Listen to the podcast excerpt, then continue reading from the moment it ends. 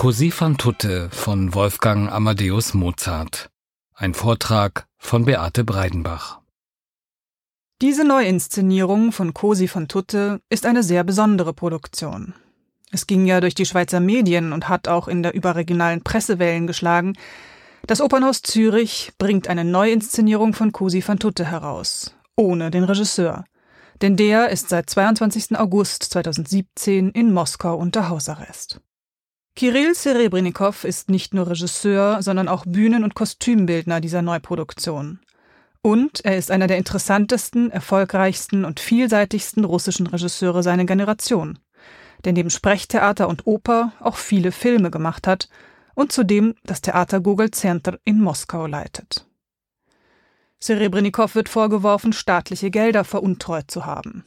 Die Vermutung, dass es sich bei diesem Vorwurf um eine Strafaktion gegen einen politisch unbequem gewordenen Künstler handelt, liegt jedoch nahe. Serebrennikows Engagement am Opernhaus Zürich bestand schon bevor der Hausarrest verhängt wurde. Das Opernhaus hat beschlossen, trotz der gegen Serebrennikow vorgebrachten Anschuldigungen an diesem Engagement festzuhalten und seine Konzeption mit der Hilfe seines Choreografen und Co-Regisseurs Jewgeni Kulagin trotzdem auf die Bühne zu bringen. Wie gesagt, das Medieninteresse an dieser Neuproduktion war enorm. Neben dem Schweizer Fernsehen berichteten auch die New York Times, Le Temps, ARD und ZDF Arte darüber. Eine immer wieder gestellte Frage der Journalisten lautete, ist das ein politisches Statement des Opernhauses, das jetzt Così in Zürich stattfindet, obwohl der Regisseur im Hausarrest ist? Zuallererst ist dies ein künstlerisches Statement. Das Opernhaus ist überzeugt davon, dass Kirill Serebrennikov ein fantastischer Künstler ist und dass seine Vision von dieser Oper auf die Bühne gelangen muss. Insofern also war das Festhalten an seinem Engagement vor allem ein Statement für die Freiheit der Kunst. Heute sind sich Musikspezialisten und Publikum weitgehend einig, dass Mozarts Cosi van Tutte zu den Meisterwerken des Opernrepertoires gehört. Das war längst nicht immer so. Seit der Uraufführung 1790 in Wien wurde das Stück mal als moralisch zutiefst fragwürdig, mal als vollkommen unglaubwürdig empfunden. Komponisten wie Beethoven oder Wagner lehnten dieses Dramma giocoso rundweg ab. Und eine große Zahl Bearbeiter und Übersetzer hat versucht, das Werk zu verbessern, mit zweifelhaftem Erfolg. Was mich persönlich besonders erstaunt und fasziniert, ist, wie nah Mozarts Figuren uns heute sind. Die Gefühle, um die es hier geht, kennen wir. Sie haben sich seit dem 18. Jahrhundert nicht verändert. Es geht um Liebe, um Treue, um Eifersucht und schließlich um völlige emotionale Verwirrung. Aber es sind nicht nur die Emotionen der Figuren, die das Stück aktuell machen. Es gibt noch andere Themen in diesem Stück, die uns heute angehen und die den Regisseur Kirill Serebrennikov besonders interessiert haben. Entscheidend für Serebrenikows Theaterverständnis ist seine Überzeugung, dass das Theater und auch die Oper Menschen verändern kann und soll. Dass also die Zuschauerinnen und Zuschauer das Theater in einem anderen Zustand verlassen sollen, als sie gekommen sind. Theater soll zum Nachdenken anregen, soll Bezug zur heutigen Welt haben, soll Fragen stellen, die die Gegenwart betreffen. Sonst, so Serebrennikov, wird es überflüssig.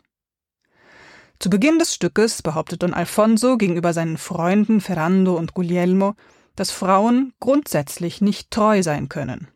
Auch nicht die Verlobten der beiden, Dorabella und Fiordiligi. Guglielmo und Ferrando wehren sich natürlich gegen den Gedanken, dass ihre Frauen ihnen jemals untreu sein könnten. Alfonso behauptet, er werde ihnen das innerhalb kürzester Zeit beweisen. Daraus entsteht die berühmte Wette, aus der sich das ganze Stück entwickelt. Die Männer verpflichten sich, das zu tun, was Alfonso ihnen sagt, und ihren Verlobten kein Wort davon zu erzählen. Das Spiel beginnt, und die Regeln für dieses Spiel diktieren die Männer. Aus dieser Perspektive betrachtet erzählt Cousy van Tutte von einer männlich dominierten, nach männlichen Regeln funktionierenden Welt. Und genau das ist es, was das Stück so aktuell macht. Zurzeit herrscht eine ganz besonders große Spannung zwischen den Geschlechtern. Seit Beginn der MeToo-Bewegung fordern die Frauen verstärkt das Recht ein, Macht zu übernehmen in einer nach wie vor männlich dominierten Welt. Sie wollen ernst genommen und nicht wie Spielzeug oder Objekte sexueller Begierde behandelt werden. Auch in Cosi fan tutte sind es die Männer, allen voran Don Alfonso, aber dann auch Ferrando und Guglielmo, die sich auf das grausame Experiment einlassen, mit der die Treue der beiden Frauen Dorabella und Fiordiligi geprüft werden soll. Grausam deshalb, weil hier mit Gefühlen gespielt wird und am Schluss eigentlich keiner der vier jungen Menschen mehr so recht weiß, wie er oder sie nun eigentlich weiterleben soll. Um zu beweisen, wovon er überzeugt ist, bittet Alfonso die Männer zum Schein in den Krieg zu ziehen, verkleidet zurückzukommen und in dieser Verkleidung zu versuchen, ihre Frauen zu verführen. Die Geschichte mit der Verkleidung ist tatsächlich nicht sehr glaubwürdig. Zwei Männer tun so, als ob sie in den Krieg ziehen würden. Fünf Minuten später kommen sie mit angeklebten Bärten zurück und keiner erkennt sie. Ein Problem, mit dem jede Inszenierung von Cosi van Tutte umgehen muss. Kirill Serebrennikov hat für dieses Problem eine sehr spezielle Lösung gefunden. Im Libretto ist ja sehr viel vom Tod die Rede. Sobald die beiden Frauen erfahren, dass ihre Verlobten eingezogen wurden, stellen sie sich vor, dass die Männer sterben könnten. Und sie steigern sich in eine auch von Mozart übertrieben vertonte Trauer hinein. Denken Sie an die Arie Smanie implacabili von Dorabella. In Zerebrennikows Inszenierung sterben die Männer in der Vorstellung der Frauen tatsächlich. Die Frauen erleben ihre Beerdigung, ihre Kremierung und erhalten schließlich die Urnen mit der Asche ihrer Männer überreicht. Dann erscheinen andere Männer, zwei Schauspieler, um die Treue der Frauen auf die Probe zu stellen. Serebrennikov hat also die Rollen Ferrando und Guglielmo aufgespalten in je einen Sänger und einen Schauspieler, also in Geist bzw. Stimme und Körper.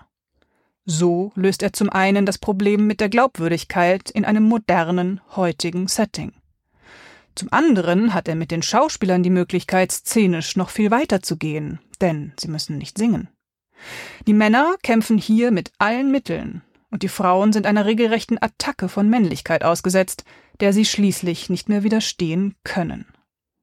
Durch die Aufspaltung der beiden Männerrollen ergibt sich zudem ein Spiel mit zwei verschiedenen Realitäten, der Realität der Männer und der Realität der Frauen. Und darüber hinaus viele Möglichkeiten zu witzigen Interaktionen, so dass auch das Drama Giocoso nicht zu kurz kommt in dieser Inszenierung. Viel ist darüber geschrieben worden, wie Mozarts Musik sich zu diesem Spiel aus Schein und Sein verhält und warum sie nicht eindeutig Stellung bezieht, warum sie sich so seltsam unentschieden verhält zu Intrigen, Verstellungen, Täuschungen, warum sie die eigentlich falschen Gefühle genauso durchdringend echt vertont wie das wirkliche Gefühl. Tatsache ist, dass das Experiment, das als Scherz, als spielerische Wette unter Männern angefangen hat, immer mehr ins Tragische kippt und alle Figuren, nicht nur die Frauen, sondern auch die Männer, mehr und mehr den Boden unter den Füßen verlieren. In welchem Moment genau aus dem Spiel ernst wird, ist schwer zu sagen. Spätestens nach dem Duett von Fiordiligi und Ferrando im zweiten Akt jedoch ist klar, dass aus dem Spiel längst ernst geworden ist. Kaum eine Opera buffa erhält so viel tragische Musik wie Così fan tutte.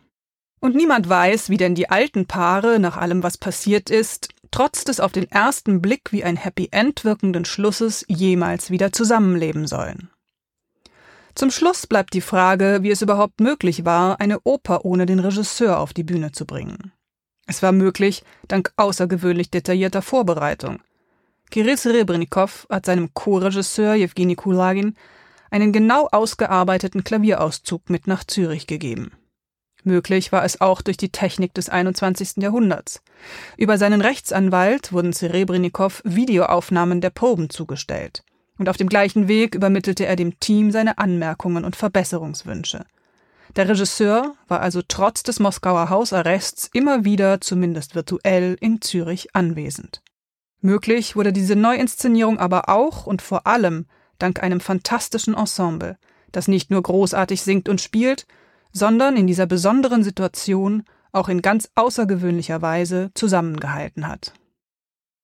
Così fan tutte von Wolfgang Amadeus Mozart. Ein Vortrag von Beate Breidenbach.